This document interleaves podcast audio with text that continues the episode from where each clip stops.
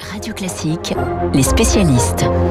Nous sommes en direct avec David Doucan du Parisien qui travaille aussi et qui vient en tout cas apporter son savoir à Radio Classique dans les coulisses de la politique. Le gros morceau c'est les écoles car ça concerne évidemment les parents, les enfants et évidemment le télétravail. Donc la décision a finalement été prise.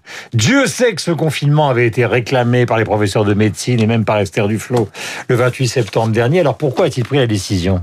Mais il a pris la décision de fermer les écoles, d'accord, mais pas pour très longtemps. Emmanuel Macron, hier soir, il a voulu éviter à tout prix de donner le sentiment qu'il abandonne euh, ce qui est devenu en réalité sa conviction la plus profonde. Il considère qu'en France, un enfant, ça va à l'école. Voilà, c'est aussi simple que ça.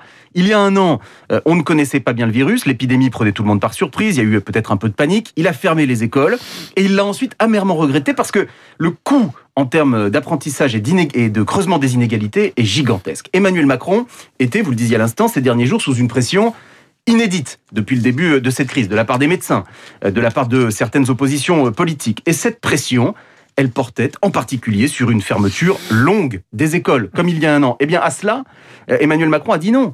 Qu'est-ce qu'on a aujourd'hui? On a quatre jours de Zoom la semaine prochaine pour les élèves et un déplacement, en fait, des vacances scolaires. Mais dès le 26 avril, les enfants les plus jeunes rentrent en classe. Et puis pour les collégiens et les lycéens, ils continueront avec un peu de distanciel, mais seulement jusqu'au 3 mai. Cette solution, il a fallu aller la chercher. Cela fait 48 heures que les équipes de Jean-Michel Blanquer n'ont pas vu la couleur du jour. Elles travaillaient d'arrache-pied pour trouver un moyen de freiner le virus, mais euh, sans que le chef de l'État euh, n'ait à revenir radicalement sur ce grand principe euh, qui est le sien et qui est qu'une école, ça doit rester ouvert. Nous sommes en direct avec David Ducamp. Vous vous souvenez des propos du professeur Delfrécy euh, il y a maintenant plusieurs mois qui disait qu'il fallait reconfiner. Alors est-ce que d'une certaine manière, c'est un reconfinement qui ne dit pas son nom? Question Alors moi je, dis, moi je dirais non. Ce n'est pas un confinement. Le confinement c'est quoi? C'est attestation obligatoire en permanence, consigne de rester chez soi. Là ce n'est pas ça. On est sur le freiner sans enfermer mais certes étendu à tout le territoire. Pourquoi? Parce que le président est très sensible à la lassitude des Français. Imaginez qu'il décrète un confinement strict, comme il y a un an, et que personne n'accepte de s'y plier.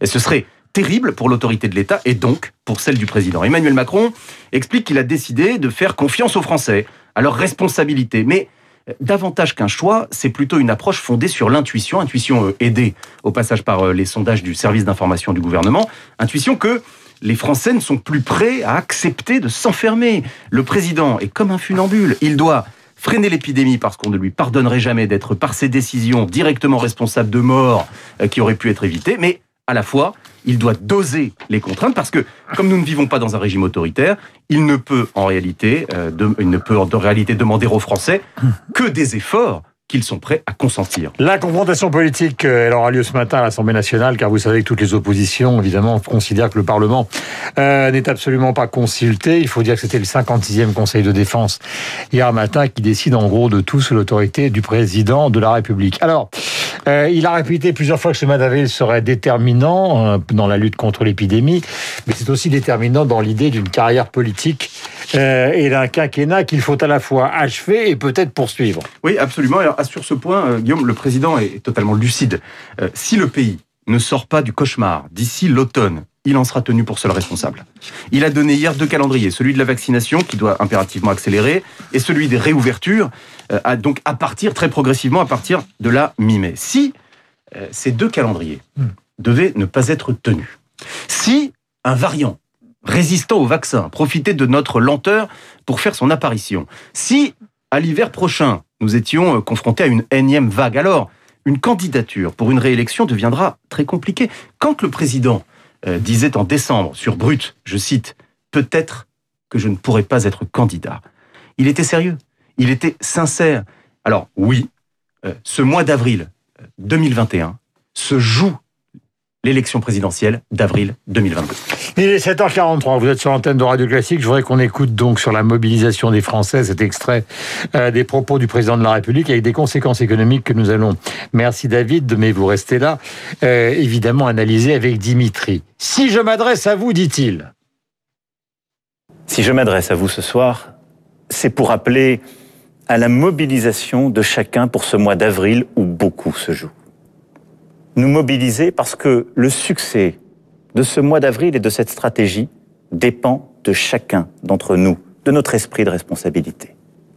Nous tiendrons, unis et déterminée. Elle est évidemment dans ce registre qu'il a présenté un calendrier fin avril, début mai pour donner euh, peut-être l'impression, en tout cas la réalité aux Français, que quelque chose en matière de réouverture pourrait donc euh, intervenir, ce qui permettrait justement de justifier cette mobilisation, car on ne peut se mobiliser que s'il y a de l'espoir. Alors maintenant, Dimitri, comme toujours, dans ce genre d'opération, il y a la note. Eh oui, la note, euh, elle est salée. Elle est plutôt salée. Donc les chiffres, 150 000 commerces non essentiels, enfin, comment dire, qui ne sont pas de première nécessité. Ça devient compliqué. Les formulations vont fermer, donc à compter de samedi soir.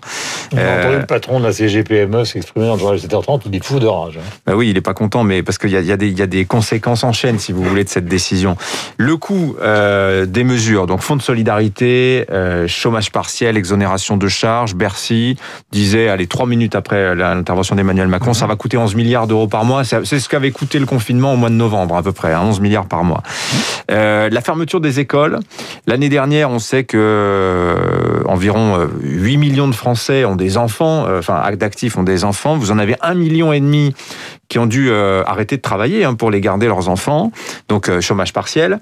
en termes de baisse d'activité, on dit moins 5, moins 6%. Ça, ça n'est pas rien. Hein. Moins 5, moins 6%, c'est quand même élevé.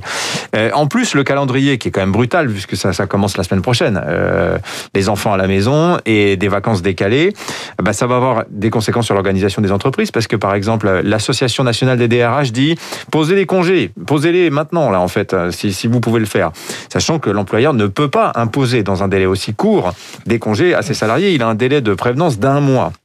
Euh, le risque étant que les gens prennent le chômage partiel et posent des congés après, au moment où ça reprend. Ça, c'est la grande inquiétude de la CPME. Alors évidemment, euh, ce genre de situation, sur les très grandes entreprises, on peut lisser.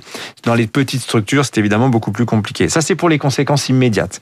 Après, vous avez les conséquences, disons, de, de court terme, à savoir que, évidemment, tout ça nous fait prendre du retard à la reprise. Quand vous voyez que les États-Unis sont repartis euh, plein pot, qu'on annonce qu'ils auront gommé la crise d'ici d'ici le mois de juin, l'Asie, la Chine, évidemment, elle aussi est repartie.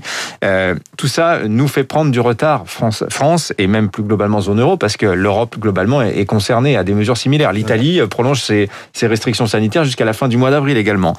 Euh, voilà. Et puis, en plus, il y a, le, retard sur la méthode dont on, est en train de relancer. Vous savez, il y a tout ce débat en ce moment sur le plan de relance européen est-il trop petit? Joe Biden, là, c'est deux fois 2000 milliards qu'il met sur la table euh, pour relancer son économie. Donc, c'est-à-dire du keynésianisme musclé avec cette théorie monétaire moderne qui dit c'est pas grave si l'économie est déjà en haut de cycle, continuons à injecter de l'argent, tout ça nous fait prendre de l'avance. Donc voilà, sur le long terme, là aussi on mesure que déjà on est en train de prendre du retard. Euh, il y a une autre conséquence de long terme, c'est que les écoles, on va être à 10 semaines de fermeture depuis un an. C'est autant de retard pris par les enfants dans l'acquisition des savoirs. Et en ça, on sait qu'à terme, en termes de formation, en termes de compétitivité, bah, c'est... Et d'inégalité, parce que et d'inégalité, vous avez très bien à la maison avec des parents qui ont le temps de le faire. C'est évidemment facile pour ceux qui sont euh, dans de plus grandes difficultés ou obligés de travailler, les travailleurs de première ligne. C'est évidemment extrêmement euh, compliqué. Le débat va durer toute la fin de cette semaine. Et évidemment, Évidemment, il faut que les doses arrivent, ce qui n'est pas encore gagné, avec la possibilité d'un certain nombre de réouvertures. Donc au mois de mai, nous verrons ce calendrier dans le journal de 8 heures tout à l'heure, avec des réactions donc de Valérie Pécresse, de Jean-Michel Blanquer et de Benjamin Davido, parce qu'il va y avoir aussi euh, tout à l'heure qui est donc euh, l'un des responsables de l'HPHP, euh, mais qui est aussi donc professeur de médecine. Il va falloir non seulement voir si on peut obtenir ces 10 000 lits euh, de réanimation, mais en plus si on peut transformer une partie du personnel qui sortira des blocs opératoires pour les ramener vers la réanimation. Question que nous lui poserons en direct, donc à euh, 8h15. Voici les cigares du pharaon, le canal de Suez revu par notre camarade euh, Renaud.